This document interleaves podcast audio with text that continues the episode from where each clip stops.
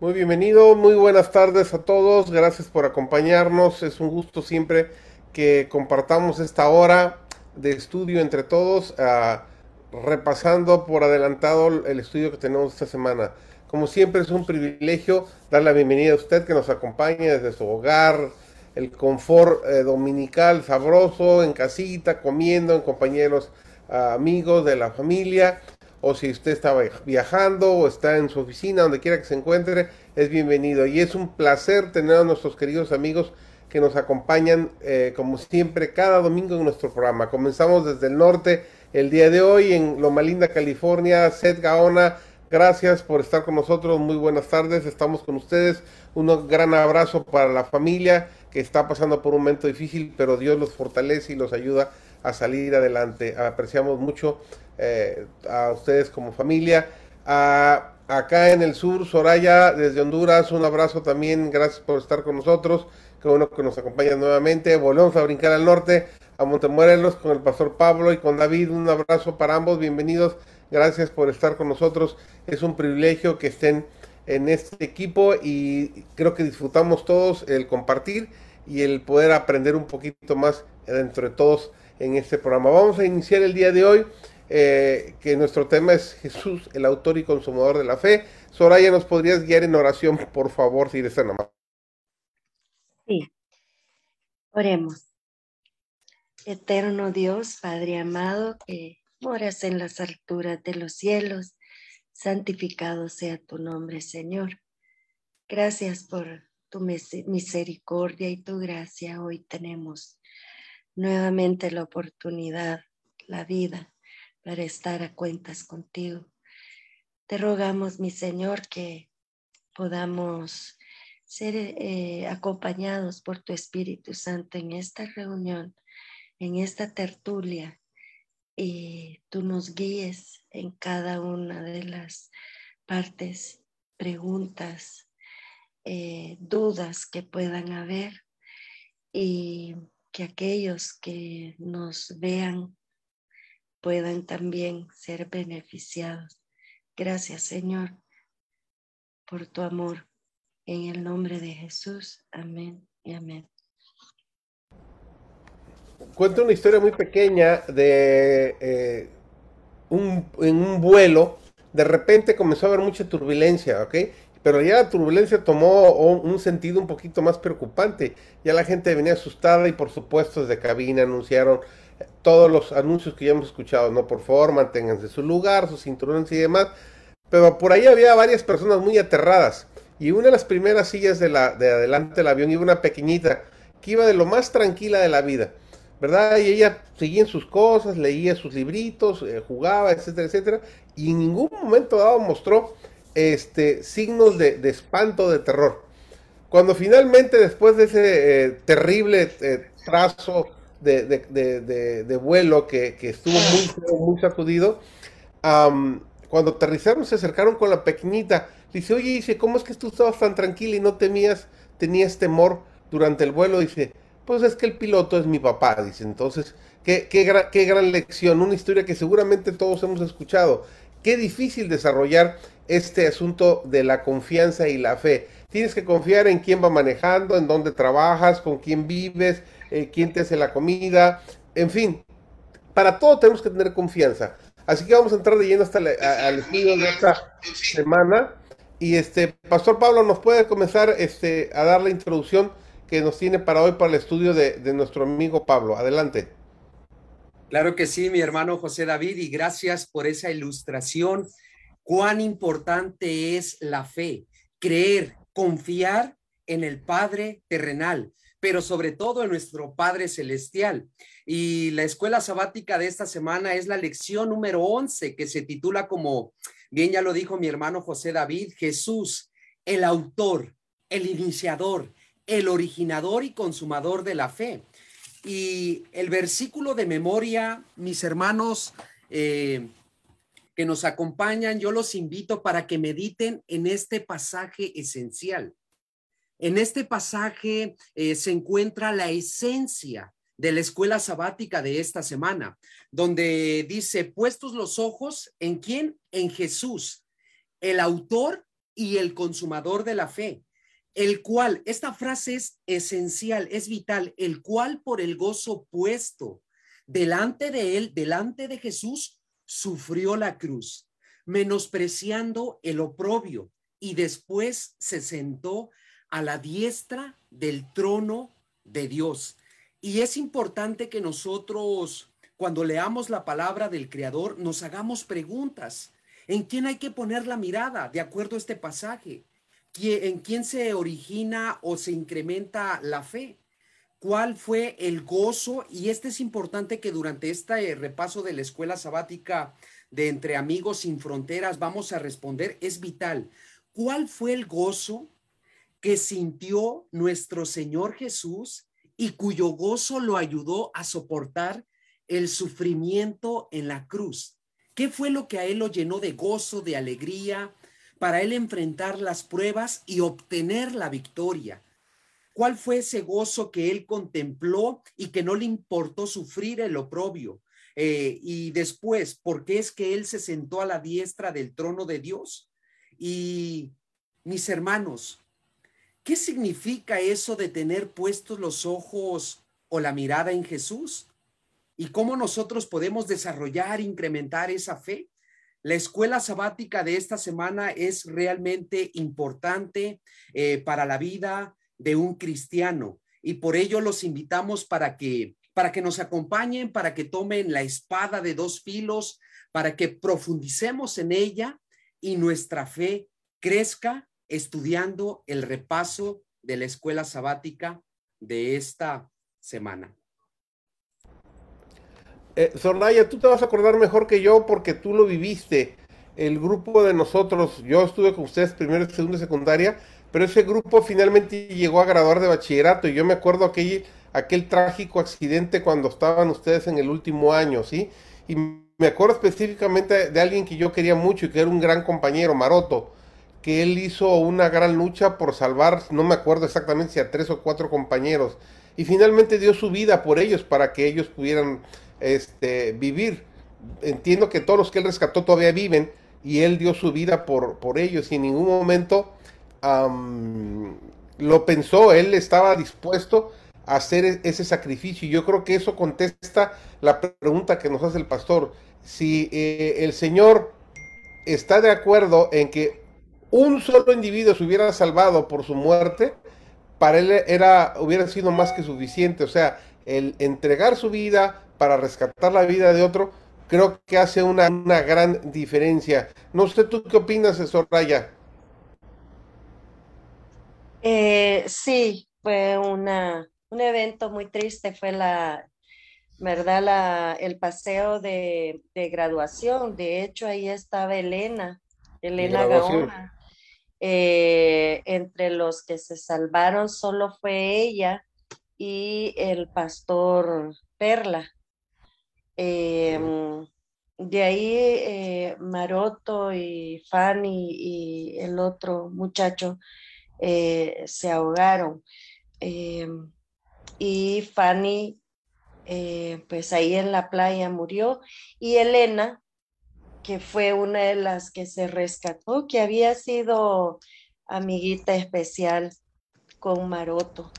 Em, pues sí, en realidad eh, no se pudo hacer nada por Maroto. De hecho, el, la persona, el salvavidas, eh, él solo lo miró porque yo me tiré también. Todo el mundo se salió del mar, pero Luis Watson y el doctor Luis Watson y, yo, bueno, nuestro compañero Luis, que hoy es el doctor ahí en México, eh, nos metimos al agua y yo vi cuando sale la cabeza de Maroto. ¿Qué quiero decir? que el, el, que estaba en la playa, el que debía hacer ese sacrificio, bueno, el que debía salir a, a, salvar a Maroto, más bien nos agarró y dijo, ay machía, no haga eso, dice, eh, ahí se, se ahogan gente siempre, porque era una, una parte muy, muy peligrosa.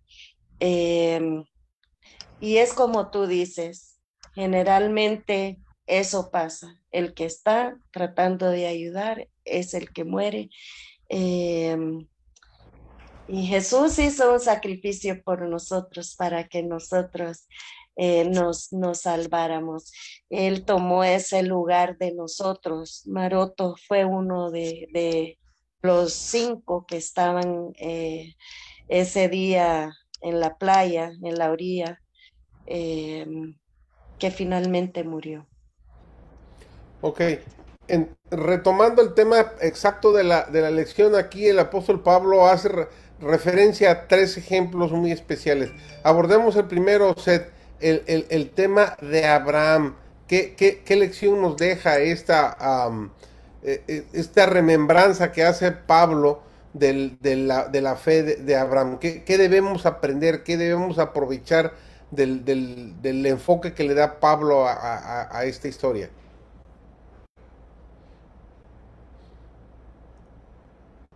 Disculpa, bueno. No, adelante, eh, eh, eh, sí, quería, sí, ver, me llamó la atención sobre la lección que yo no sabía que en esta, bueno, estudiamos 47 versículos en la lección. el, el capítulo 11 de Hebreos tiene 11, tiene 40 versículos, el capítulo 11 y tomamos cuatro del capítulo 10 y tres del capítulo 12 y esos 47 son los que hemos estudiaremos en esta semana, en esta semana. Y en el capítulo 11 de Hebreos eh, hay 25, eh, se, menciona la fe, creer unas pocas, pero fe 25 veces, es en el único lugar de la Biblia donde se menciona esa palabra tantas veces. Y por eso le llamamos el capítulo de la fe. Eh, no sabía en relación a, esto. También el, eh, pensando en, a quién Pablo le estaba escribiendo, Hebreos, le estaba escribiendo acerca de esto, era a los judíos que se habían convertido al cristianismo y estaban siendo perseguidos, estaban siendo maltratados. Las familias, y hoy en día todavía las familias ortodoxas, si uno de ellos se, se convierte al cristianismo, son shon, son desechados, son rechazados, son totalmente, ya no pertenecen a la familia por haberse convertido al cristianismo. Y él está escribiendo a ellos y entonces eh, y, el, porque están perdiendo la identidad, la fe, están, están sintiéndose inseguros, están dudando, eh, muchos de esos, y, para un judío su identidad es muy importante. Eh, como sabemos, más o menos eh, hay 1.2 billones de católicos en el mundo. 1.2 billones de católicos en el mundo, hay como 2.4 billones de cristianos en el mundo. Hay como dos billones de musulmanes en el mundo y solamente hay como unos 16, alrededor de 16 millones de judíos.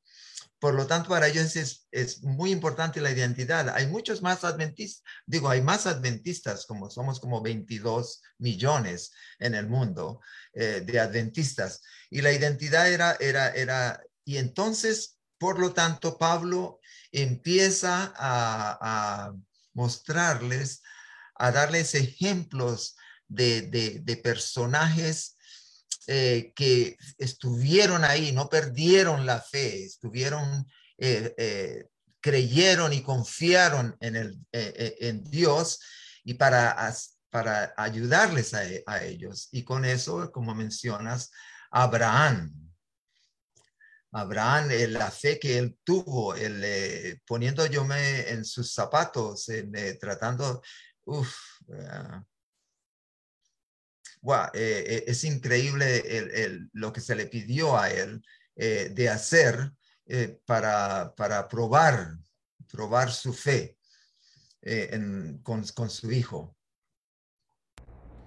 Ok, sí, e, es, es, es de gran ejemplo para nosotros porque comenzando, se tuvo que ir de su país, dejar a toda su familia, alejarse de todos, ir hacia un lugar que no sabía qué futuro tenía, confiando plenamente en una promesa de un Dios que él no conocía, porque no era de los dioses que ellos, que no era de sus dioses de, su zona, ellos venían de una zona de lo que ahora es eh, Irak, más o menos, ¿verdad? Por ahí por el Éufrates, por aquel rumbo, ¿verdad? Y vete hasta por allá, camina miles de kilómetros y, y ahora vas a conducirte de este modo y luego ahora vas a ser papá casi a los 100 años, algo que sonaba en aquel entonces y hasta el día de hoy totalmente ridículo. Y cuando finalmente pasa luego ese milagro, ahora bueno, ahora lo tienes que sacrificar a ese hijo. Eh, parece complicado, ¿no, Pablo? El, el, llevarle el paso, el entender la, la, vida de Abraham.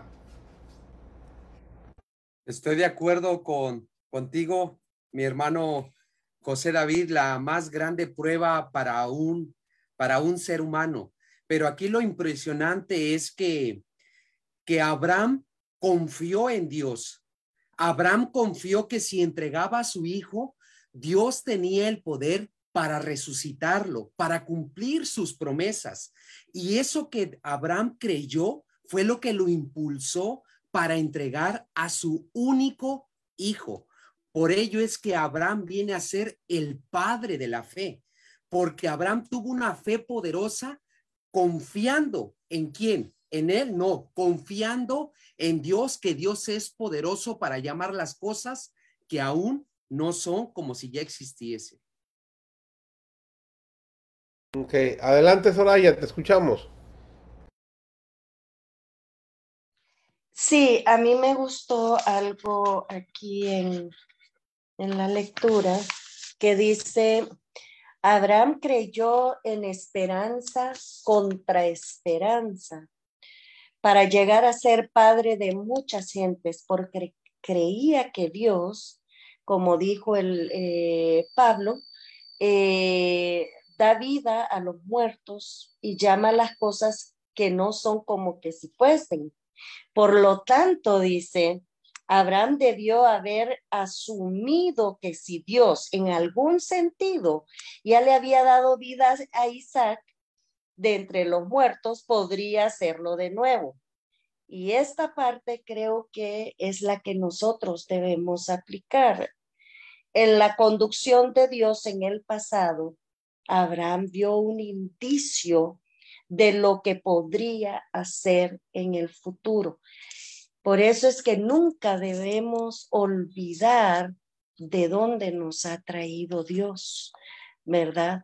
Y las cosas que Él puede hacer por nosotros en el presente como en el futuro, porque eso fue precisamente a lo que se aferró Abraham.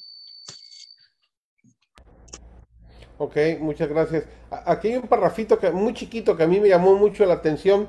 Se encuentra registrado en Testimonios para la Iglesia, tomo 9, y dice, el hombre se mide por su consagración y fidelidad en el cumplimiento de la voluntad divina. O sea, nuestra fe es del tamaño de la confianza que, tengamos completamente en Dios. ¿Cuán difícil es entender esto? Ah? Porque de repente Dios nos pide algo y no, Señor, yo no puedo, no, Señor, yo no sé cuando, cuando nos ponemos a analizar los individuos que el Señor llamó en el camino, especialmente los discípulos, no fue a buscar fariseos súper preparados, ¿verdad? Ni individuos muy letrados, eran pescadores y los pescadores no eran precisamente los más cultos. Diríamos en este entonces, a lo mejor ni la primaria tenían, que es lo más seguro, era apenas sabían leer y escribir. Entonces no eran tipos así ni, ni muy letrados, ni muy educados, ni de, ni de vocabulario muy fino, eran tipos bastante rústicos y bastante rudos. Eran unos diamantes, pero en bruto, había que trabajar mucho con ellos. Entonces, e, eso, eso yo creo que es una lección muy importante para nosotros, el entender cómo Dios nos utiliza cada uno, no importa la condición que estemos. Si nos llama para algo es porque Él sabe que le vamos a servir. Adelante, Seth.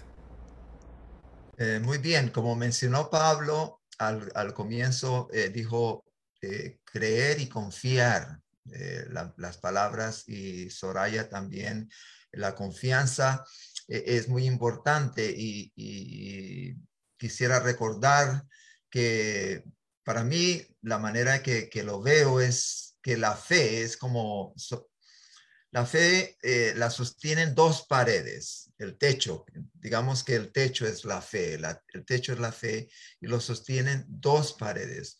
Una es la creencia y la otra pared es la confianza. El creer es lo intelectual, la evidencia, el blanco y negro. Dice ahí que Abraham dejó todo y se fue a donde Dios le dijo. La confianza es que él fue a un lugar donde no, no sabía dónde iba, no veía lo que, y tenía que tener confianza eh, eh, en el Señor, porque no, no veía, eh, no veía a, dónde, a dónde iba al lugar que iba a ir. Y entonces, muchas veces, por eso también la Biblia dice que el diablo cree, él cree y tiembla porque él conoce. Él conocía a Dios mejor que cualquiera de nosotros acá. Él hablaba con él, le visitaba, le, todo, él tenía la creencia, él cree, pero no confía. Él le falta este factor de confianza. Y a mí tengo este problema. Yo tengo el problema, como mencioné anteriormente en otro programa, es el de confiar, el de la confianza, el de, de, de si no veo, no creo. Si, si no, no, no, no, no estoy, me, me cuesta, me cuesta el confiar el creer, sí, sí, la Biblia lo dice, los diez mandamientos están ahí, los ejemplos y todo eso está bien. Lo intelectual para mí es más fácil y por lo tanto no puedo beneficiarme de ese techo que es la fe, la fe compuesta por dos, dos factores que es la creencia y también la confianza. Adelante, Pablo. Gracias. Eso que comparte nuestro hermano es muy importante. Nuestro lema debe de ser el lema de Abraham. El lema de Abraham fue fe, confianza que podría yo poner allí obediencia.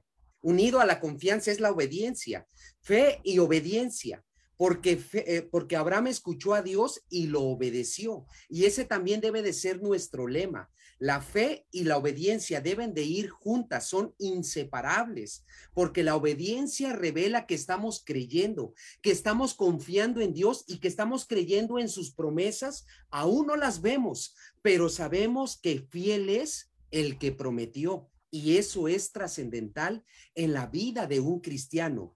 Un cristiano, si dice que tiene fe, pero no tiene confianza revelada a través de la obediencia, su fe no es genuina. Los demonios creen y tiemblan, pero no obedecen a Dios. Cuán diferente Abraham. Como ustedes bien recordaron una vez cuando Dios le dijo a Abraham, Abraham, apártate de tu parentela, sal de Ur de los caldeos. Y Abraham llegó a casita y le dijo, Sara, haz las cosas porque nos vamos, haz las maletas, vámonos. ¿Y a dónde nos vamos, mi señor? No lo sé, pero Dios ha dicho que nos vayamos. Él va a proveer confianza, obediencia. Muy bien, eso nos, eso nos lleva a la, pregunta de la semana, David, ¿nos las puedes compartir, por favor? Claro, yo se las paso. Y dice, ¿por qué nuestra fe es el resultado de la fidelidad de Dios y se alimenta de ella? De nuevo, ¿por qué nuestra fe es el resultado de la fidelidad de Dios y se alimenta de ella. Eh, hago el primer comentario ahorita a ver quién se anima a continuar. Yo, yo creo que la fe es como ir al gimnasio. Si vas al gimnasio todos los días, a la vuelta de las semanas, vas a ver los conejitos creciendo, vas a ver este, cómo los cachetitos comienzan a bajar y el abdomen se comienza a poner planito. Es el resultado de estar ejercitando algo constantemente, ¿ok? Que en este caso es el músculo. La fe es exactamente lo mismo. En la medida que tenemos esa conexión con Dios diariamente y esa fe va creciendo y se va aumentando, este, los resultados los comenzamos a ver y, y, se nos hace más fácil confiar. Eso no, eso no quiere decir que sea sencillo, porque como dice eh, Seth, la teoría está muy, muy, muy padre, está muy, muy, muy buena, pero ya a la hora que te dicen, a ver, vas a sacrificar a tu hijo, así como que tú dices, épale, épale, como que ya nos cuesta un poquito de trabajo ¿Qué opinas, Pablo? Estoy de acuerdo contigo, mi hermano José David, y esa pregunta de, de, tu tocayo es muy interesante porque él arrojó de la siguiente forma. ¿Por qué nuestra fe es el resultado de la fidelidad de Dios?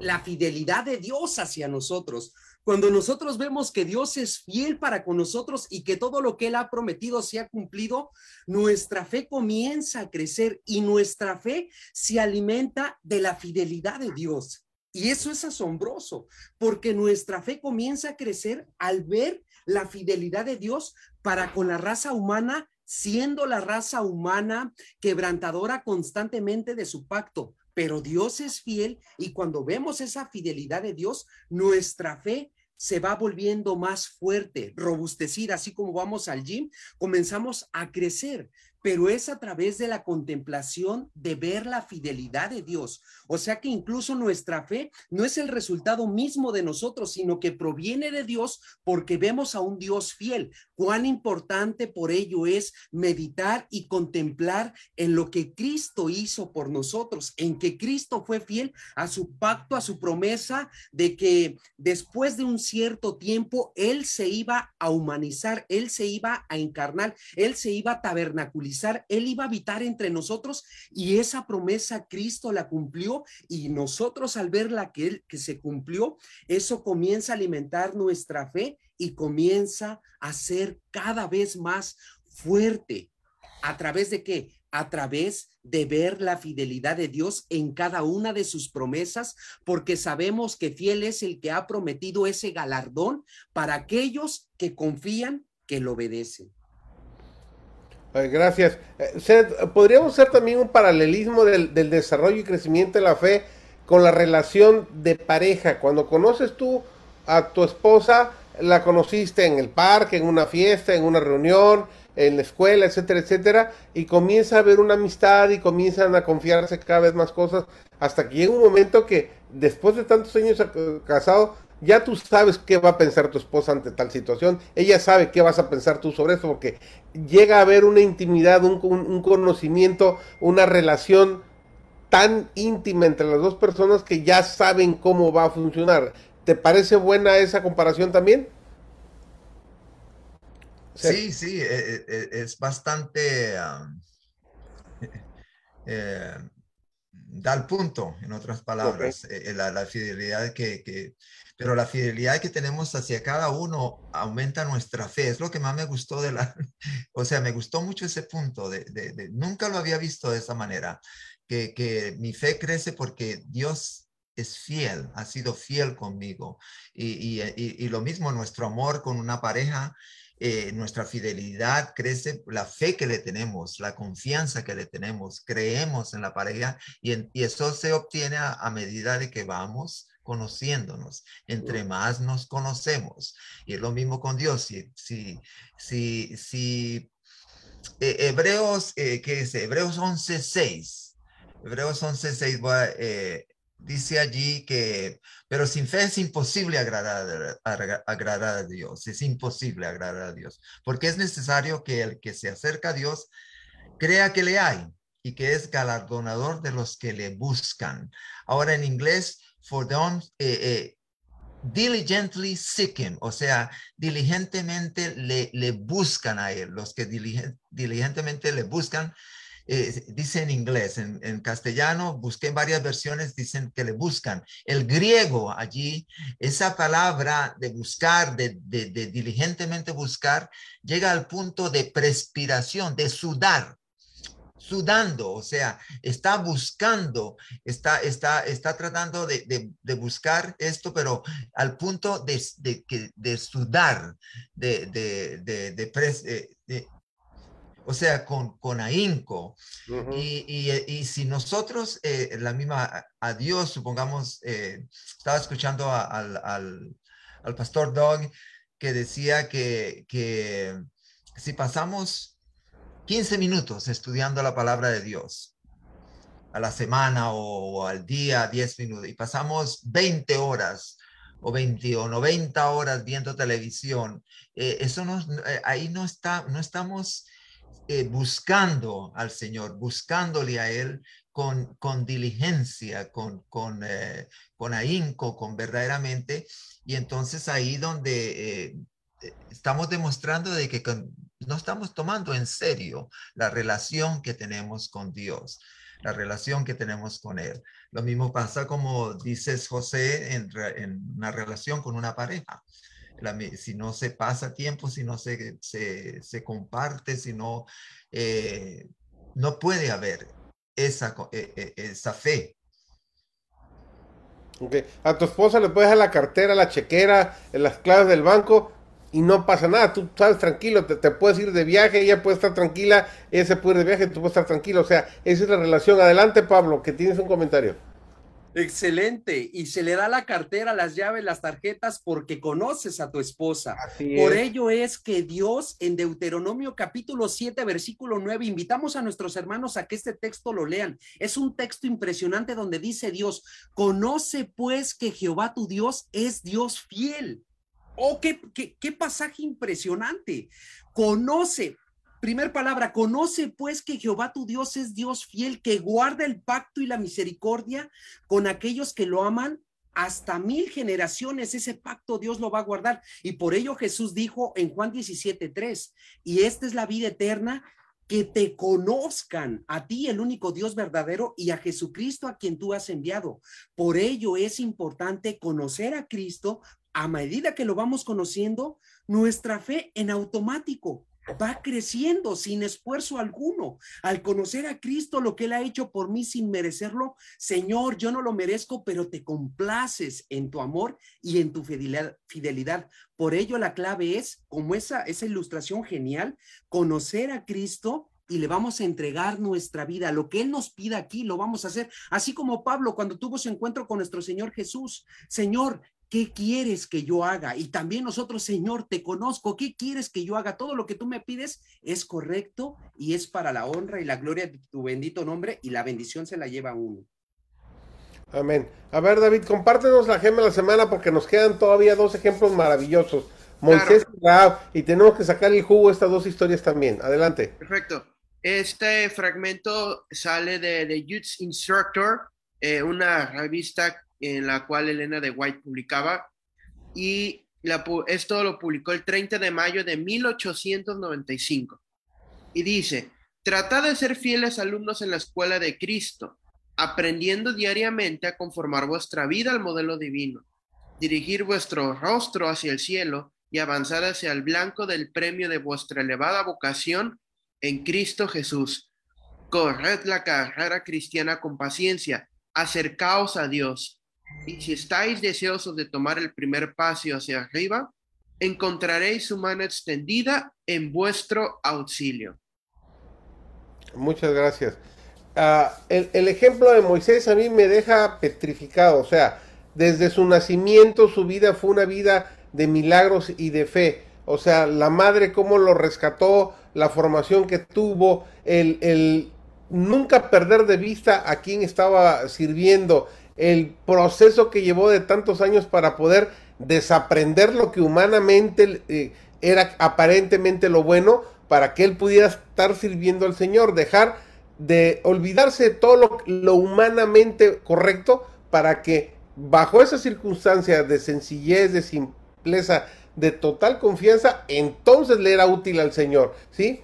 Soportar todos los insultos, todas las eh, eh, situaciones que vivía con el pueblo. No cualquiera tiene la paciencia de estar aguantando esos reclamos todos los días y nos falta el agua y nos falta la comida y hace calor y hace frío y mira ya nos van a matar y etcétera, etcétera. O sea, eso lleva un proceso eh, complicado y Moisés jamás pudo decir, oiga, aquí está mi casita, esta es mi tierra, aquí yo tengo mis animalitos. No, fue una vida totalmente de, servicio y esperando milagro tras milagro tras milagro. ¿Qué, le, qué le, quieres agregar a esto, Seth? El, ejemplo de Moisés. A mí, a mí, me apasiona porque es una historia maravillosa.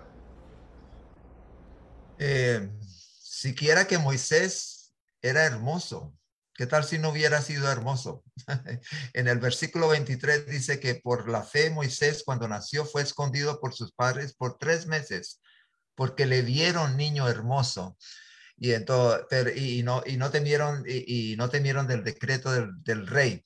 Pero sí, Moisés, eh, en, relación a el, el dejar como mencioné al comienzo, el, yo creo que el sentido de identidad con su pueblo que él, que, que, él tenía, que se le inculcó de una manera u otra por medio de la familia, eh, eh, fue fuerte.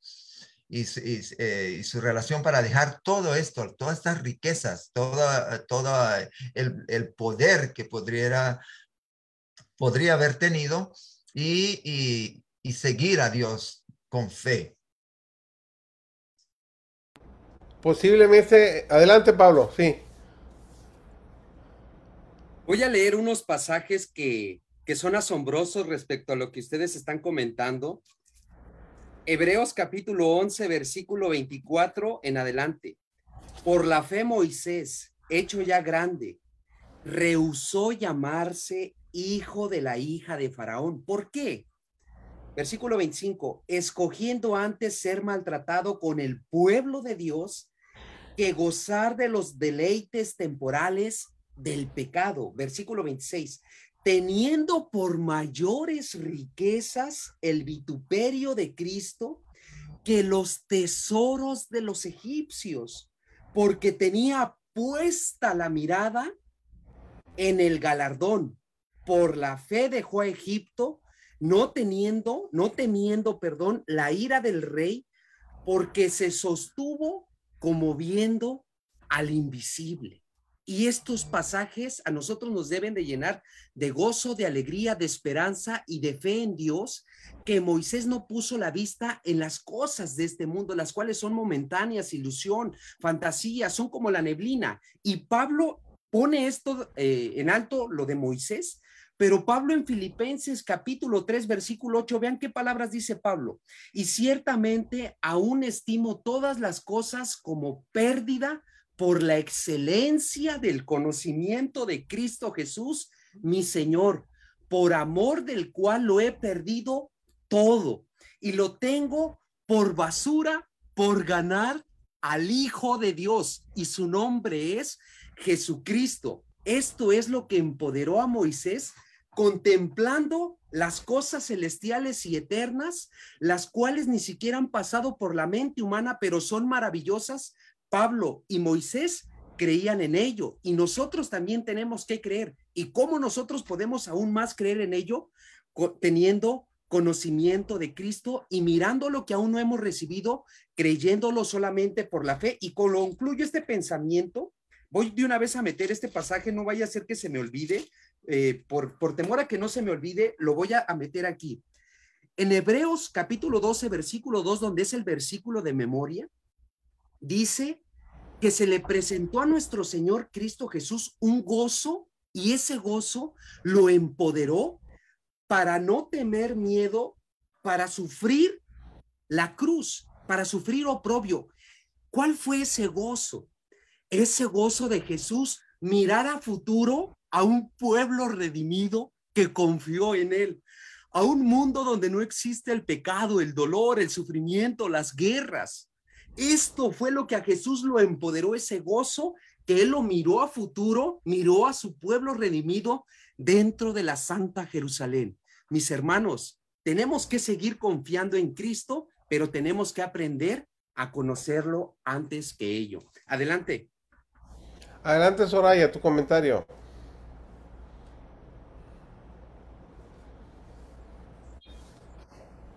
¿Me escuchan? Sí. Claro. Sí. Em, más bien quiero hacerle una pregunta a Pablo. Em, dice que, bueno, Moisés tuvo que pasar por todo el sufrimiento este previo, ah, porque se mantuvo viendo el galardón. Por lo tanto, sufrió, ¿verdad? Todo esto. ¿Cómo eh, eh, esto está bien y, se puede explicar sencillo, se puede explicar teológicamente y lo puedes meter en un, sermón. Pero para las personas más sencillas, ¿cómo aplico eso el día eh, de hoy en mi vida? ¿Cómo enfrento yo esas luchas que día a día paso igual que las pasó eh, Moisés porque creo, porque estoy, mantengo mi vista puesto en el invisible o no. ¿Cómo aplico eso en mi vida? Ah, ¿Cómo enfrento estas cosas a causa de mi fe? Ok, Eh, gracias, hermana Soraya, por esa, por esa pregunta. Miren, mis hermanos, lo que yo comenté respecto a Hebreos 12:2, que se le presentó a nuestro Señor Jesús el gozo y que eso lo ayudó, lo empoderó para enfrentar los desafíos, para enfrentar una corona de espinas, puñetazos, escupitajos, cañazos. Vean lo que dice Isaías 53:11. Es impresionante este pasaje. Verá el fruto de la aflicción de su alma. Jesús verá el fruto de la aflicción de su alma y quedará satisfecho.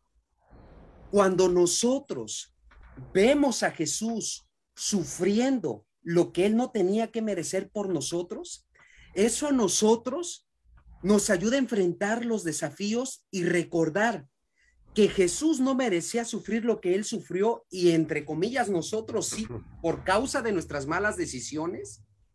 Eso es lo que a nosotros nos da fuerza para confiar en Él y enfrentar las pruebas. Nosotros enfrentamos las pruebas a través de ver lo que Él enfrentó sin merecerlo, pero para ello es esa relación. Por ello, digo esta gema impresionante. El, el deseado de todas las gentes, la página 63, párrafo 2 dice, sería bueno que cada día dedicáramos una, hora de reflexión a la contemplación, de la vida, de, Debiéramos tomarla punto por punto y dejar que nuestra imaginación se posesione de cada escena, especialmente de las finales. Cristo en el Getsemaní, Cristo en el pretorio, sufriendo todo lo que les acabo de comentar. Esa es la clave, mis hermanos, ver los sufrimientos del varón de dolores que experimentó el quebranto por amor a nosotros y los problemas de este mundo los vamos a enfrentar de una manera diferente. Las tormentas no nos van a derribar, nos vamos a mantener fieles y firmes como verdaderos soldados y seguidores de Cristo Jesús. Eh, sí, te, sí quedó contestada tu pregunta, ¿verdad, Soraya? Claro. Mira, ah, yo encontré un parrafito para acabar de apuntalar lo que acaba de decir Pablo que lo marqué porque lo quería mencionar y este es el momento de hacerlo. Y dice, en la edificación de su obra el Señor no siempre allana el camino delante de sus siervos. A veces prueba la confianza de su pueblo, haciéndoles avanzar por fe. A menudo los pone en situaciones difíciles y críticas y le ordena avanzar cuando sus pies parecen tocar las aguas del mal rojo. Y mira cómo remata el párrafo, dice, el Señor quiere que su pueblo actual esté convencido de que hará por él cosas tan grandes como las que hizo en favor de los hijos de Israel durante su viaje de Egipto a Canaán. Debemos tener una fe bien fundada que no vacile en seguir los mandatos del Señor en los momentos difíciles. Adelante es la orden que Dios le da a su pueblo. Qué maravilloso. Yo creo que eso nos llena de confianza y fe. Creo que quieres decir algo más, ¿va, Pablo? Sí. Miren, para ilustrar esto, sucedió algo impresionante. Una chica que estudia psicología salió del evento del día de viernes, recibir el sábado, pasó aquí a casita, comió, se subió a su bici y se fue a, su casita. Se cae, no vio. la traen al hospital la Carlota. Le hacen unas radiografías, se fracturó su brazo y estaba sufriendo con los dolores, dolores intensos, una hija de Dios. Poco después traen a un jovencito de 21 años y él incluso prácticamente estaba feliz eh, presumiendo de que iba a 120 kilómetros por hora, le pegó otro carro, se giró como unas cuatro o cinco vueltas, se giró unas cuatro o cinco veces, después comenzó a dar vueltas el carro, él no llevaba el cinturón de seguridad, ni una sola lesión tuvo, ni una sola lesión, ni una sola fractura. Y yo me pongo a meter, Señor, ni una sola fractura en el carro. La chica iba en la bici, se cayó, se fracturó. ¿Qué pasa, oh Padre? Es lo que a veces nosotros no podemos comprender, pero Jesús dice, mírame a mí, yo estoy contigo todos los días hasta el fin del mundo y eso es lo que a nosotros a veces no comprendemos cosas, pero nos empodera para aceptarlo solamente por fe y seguir adelante confiando en Cristo aunque se desplome los cielos. Amén. Eh, nos quedan bien poquitos minutos antes que Seth nos dé la conclusión, pero no podemos irnos sin hablar sobre Raab a, la historia de Raab es, es, maravillosa. O sea, una mujer de una reputación, un currículum no muy, no muy grato, ¿sí? Pero una mujer que confió, una mujer que confió plenamente, creyó en el momento, sabía quién era el Dios verdadero, confió en él y entregó su corazón a Jesús y el Señor le, le, le, devolvió la confianza salvándole la vida a ella y a toda su familia. De, de repente nosotros este, somos así como medio elitistas de decir, fulanito no, pues fulanito es medio, muy pecador, ese hace muchas cosas malas, ese no, me, no merece salvarse, no merece el perdón de Dios. Nosotros como que estos sí y estos no, no nos corresponden a nosotros, o sea, eh, ¿qué, le podemos sacar rápidamente este set a la historia de rap? ¿Qué te impacta a ti? ¿Qué, qué quieres compartir con los demás? Eh, um, tengo un amigo, el doctor Toledo, que para una de sus maestras, para una de las maestrías de él en ministerio, él, uh, él estudió y, e investigó las prostitutas en el Ecuador y viajó hasta allí y um, como sabemos, Raab era una prostituta y, fue allí a, hacerles preguntas de la relación de ellas con Dios y, qué pensaban de Dios y esto y lo otro. Y, era sorprendente como ellas decían, eh, antes de salir yo le oro a mi Diosito que me acompañe, que me, que me cuide, que, que, no tenga problemas, que, que pueda obtener lo suficiente para alimentar a mi familia y, todo eso. Y, no me sorprende eh, que Raab haya tenido más confianza que de muchos de nosotros a veces tenemos por, por, el, por la situación, o sea, eh, de que ella vivía. Y fue muy valiente de parte de ella y, viene, viene el linaje, Cristo viene de, por esa, por la línea de Raab. Eh, y entonces, y es, es verdaderamente admirable y el amor de Dios y cómo actúa con diferentes personas. David, eso, adelante, te escucho. Y yo que nada más quería decir algo cortito que lo tenía pensado para eh, en una de las preguntas, pero pues ya no alcanzamos en las preguntas porque nos quedamos en las tres historias. Pero a mí me gusta de que cuando Jesús prometió que vendría por segunda vez para salvar a quienes lo esperan, les dio el Espíritu Santo como garantía. Por ejemplo, en segunda de Corintios, eh, bueno, Pablo dice que las promesas de Dios son ciertas porque Él las ha garantizado al darnos el Espíritu Santo. Y me parece interesante de que la palabra griega para garantía se refiere a un pago por adelantado de parte del precio de la compra. Entonces, esto sirve para asegurar un reclamo legal sobre el objeto en cuestión. Así que el Espíritu Santo funciona como un anticipo de las promesas de Dios. Por eso podemos estar tan seguros de su confianza. Por eso es que la fe es una forma de evidencia. ¿Por qué? Porque el Espíritu Santo funciona como evidencia. Era lo único que quería decir. Adelante, Pablo y luego Soraya. Ok, respecto a lo que acaba de decir eh, David, veámoslo de la siguiente forma. Cristo ya está sentado en el trono de Dios a su diestra porque él ya llegó a la, eh, ya este, ya venció, ya acabó la carrera. Ahora él está ya en la meta. Nos está viendo a nosotros y nos dice, sigan adelante, hijos míos. Ustedes van a llegar aquí donde yo también estoy. ¿Y por qué? Solamente mirándome a mí. Mirar a Jesús, no ver el tramo que nos espera todavía, no. Mirar a Jesús que él ya está ya en la meta y la meta se nos va a hacer muy, muy cortita pero una vez más ahí entra la clave, mirar a Jesús, escuchar de Jesús para que la fe crezca, confiar en él. Pablo lo dijo en Romanos 10, 17, que la fe crece a través de oír la palabra, a través de oír a Jesús, porque Jesús es la palabra, Jesús es el verbo, escucharlo a través de la palabra y a través de los testimonios del espíritu de profecía. Adelante, Soraya. Eh, sí, eh, dice eh, la lectura que el acto de fe de Raab consistió en que vio, creyó y obedeció, aunque no vio. Ella no vio las plagas de Egipto ni nada de eso que los hijos de Israel sí vieron cómo pasaron, bueno, de hecho pasaron por el mar, mar rojo, Luego tenemos el caso de los hebreos, los que creyeron, aunque no estuvieron presentes cuando Cristo eh, hizo los milagros. Hoy día nosotros estamos igual o deberíamos ser igual a Raab, eh, no necesariamente por su condición de prostituta, sino el acto de fe de ella debería ser el nuestro. O sea que escuchamos lo que acaba de decir eh, Pablo de la lectura de la Biblia, creemos y obedecemos, aunque no vemos.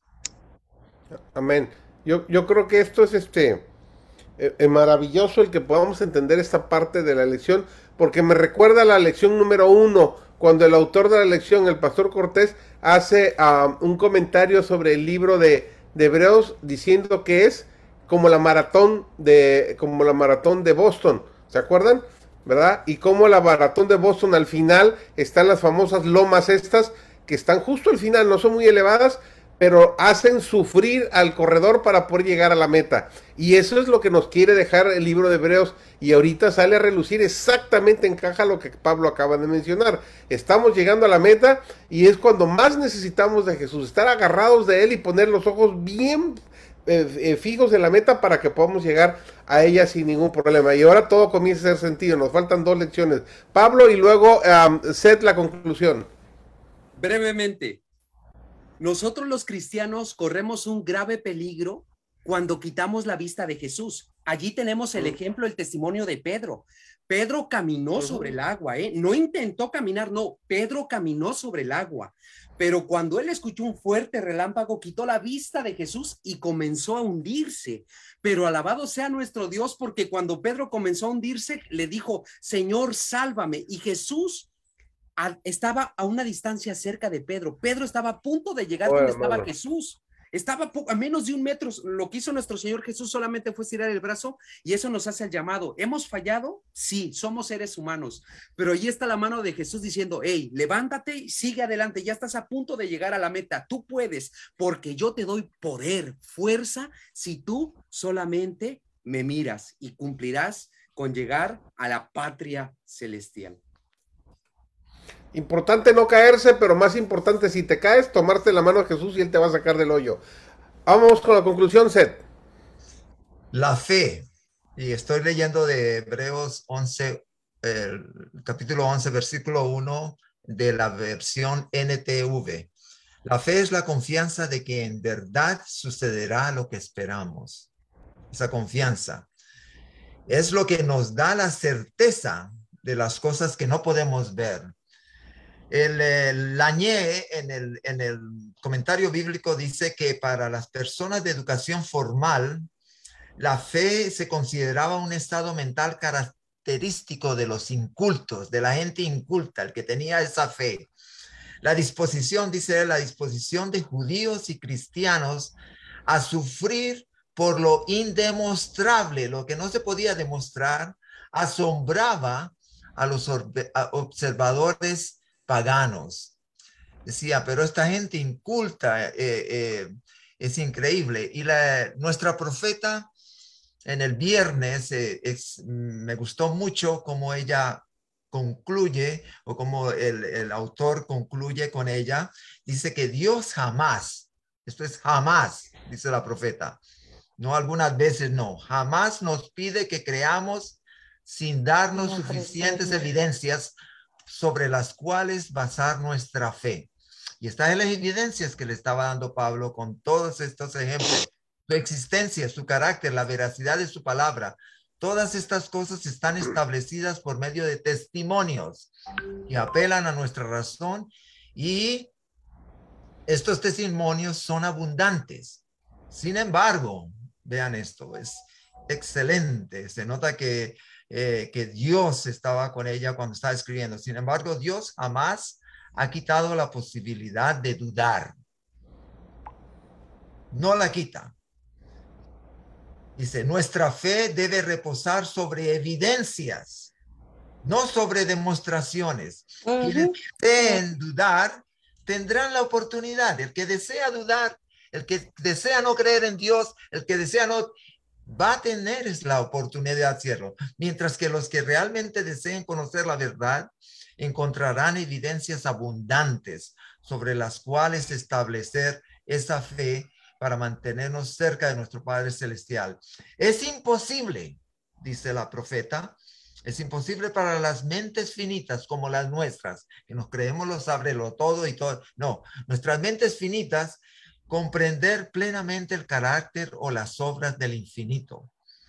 Para el intelecto más perpicaz, para la mente más altamente educada, por más PhDs, por más doctorados, por más ese santo ser, nuestro Dios, siempre habrá de permanecer envuelto en el misterio. Y como dice nuestro himno, el himno eh, eh, que dice, si la fe me abandonare, Él me sostendrá. Él me sostendrá. Y, el, y, el, y dice, Él me sostendrá, Él me sostendrá porque me ama el Salvador, Él me sostendrá. Amén.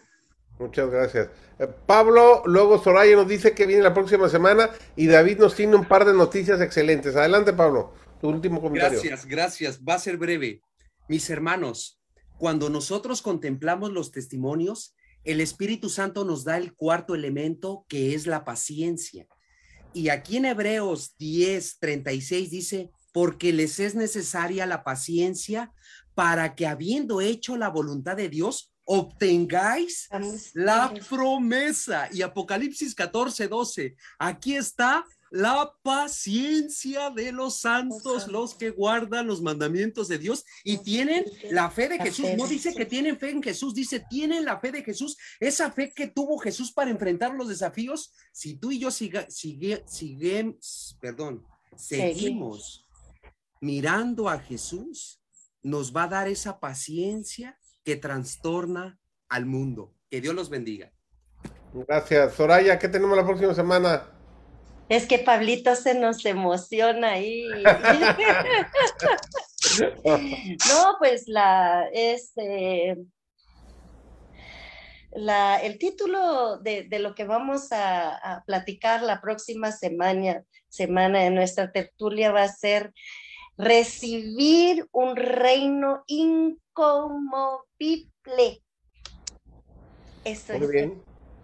Va a ser muy interesante. A ver, David, cuéntanos, ¿qué noticias nos tienes? En primer lugar, eh, recordarles, como ya se les ha ido diciendo desde hace un tiempo, el domingo 20 de marzo vamos a estar desde las 6 de la tarde hasta las 8 de la noche con nada más y nada menos que el autor mismo de la lección, el pastor Félix Cortés. Él nos va a acompañar, así como estamos conectados en Zoom, él va a estar ahí conectado. Pero nosotros queremos que ustedes participen y sean parte de esta experiencia de, y este privilegio de poder preguntarle al autor. Entonces, este de la invitación es de que escriban sus preguntas y bueno, si también quieren hacer es su nombre, de dónde nos oyen, de dónde, este, de, y cuál es su pregunta al pastor. A través del número 99 35 18 22 66. Va de nuevo el número 99 35 18 22 66. Esto es para poder preguntarle al pastor Félix Cortés sobre la lección. Y el segundo anuncio es también compartirles sobre el proyecto que estamos emprendiendo, que es tener el, la lección en Spotify. Eh, todos los días se suben en la mañanita, se suben un resumen de la, de la lección de ese día impartida por el doctor José David González Bernal, mi papá, y los domingos, unas cuantas horas después de que termina este programa, se sube todo este programa de más de una hora a esa plataforma para que si no puede, si usted conoce a alguien que no se pudo conectar o a lo mejor se le hace muy pesado estar por Facebook viéndolo, con el puro audio en el podcast lo puede oír. Así que el podcast se llama así como el programa Entre Amigos Sin Fronteras. Usted lo busca en la sección de búsqueda de Spotify y puede seguirnos y todos los días se van a estar subiendo las lecciones de, ese día y todos los domingos el programa de hoy, de ese día. Así que eso es todo y muchas gracias. Muchísimas gracias a cada uno de ustedes, Sed en California, Soraya en Honduras, en Montemorelos, David y el pastor Pablo, gracias por acompañarnos, es un privilegio. Ustedes que han estado con nosotros durante todo el programa, de corazón le decimos muchas gracias. Manden sus preguntas, díganos de dónde nos están viendo, porque eh, es la primera vez que tenemos un mexicano que escribe la lección y es un súper privilegio que vamos a tener la oportunidad de preguntarle directamente y estar con él. Nos va a contar cosas sumamente interesantes y las dos horas se nos van a hacer, pero como dos minutitos, se nos van a ir así rapidito. Vamos a querer más, más, más, más. Así que aprovechemos esta oportunidad. Yo estoy sumamente emocionado porque creo que va a ser una experiencia sensacional para todos lo que vamos a aprender. Así que yo creo que todos por ahí tenemos preguntas esas difíciles, dudas para que Él nos ayude a resolverlas y seguramente con la Biblia y con su experiencia nos podrá dar respuestas sensacionales y vamos a pasar un momento inolvidable, se lo puedo asegurar. David, ¿nos diriges en oración para terminar nuestro programa de hoy, por favor? Claro que sí, vamos a orar. Padre nuestro que estás en los cielos, santificados a tu nombre. Gracias porque nos permitiste eh, emocionarnos con tu promesa, eh, llenarnos más de tu Espíritu Santo para tener esta fe inquebrantable que necesitaremos en este trayecto de la carrera cristiana. Que este estudio de la semana sea una bendición tanto para nosotros como y sobre todo para las personas que nos van a oír. Este, de gracias por todo y que podamos tener una semana de bendición, de desafíos y que cuando los tengamos nos acompañes. Bendice a todas las personas que nos oyeron y a los que tampoco pudieron ah, acompañarnos en este programa. Gracias por todo. En el nombre de Jesús. Amén. Amén. Muchísimas gracias a todos. Eh, Soraya, Seth, Pablo, David. feliz semana. Estamos terminando nuestro séptimo ah, trimestre. Nos quedan dos lecciones y lo vamos a cerrar con broche de oro. Ahí entraremos al octavo porque estudiaremos Génesis a partir de, eh, mes de abril. Va a ser una lección interesantísima también. Un abrazo para todos, bendiciones. Nos vemos la próxima semana. Y ya saben, escúchenos en Spotify. Ahí estamos ya para ustedes también. Bendiciones, linda semana. Hasta la próxima.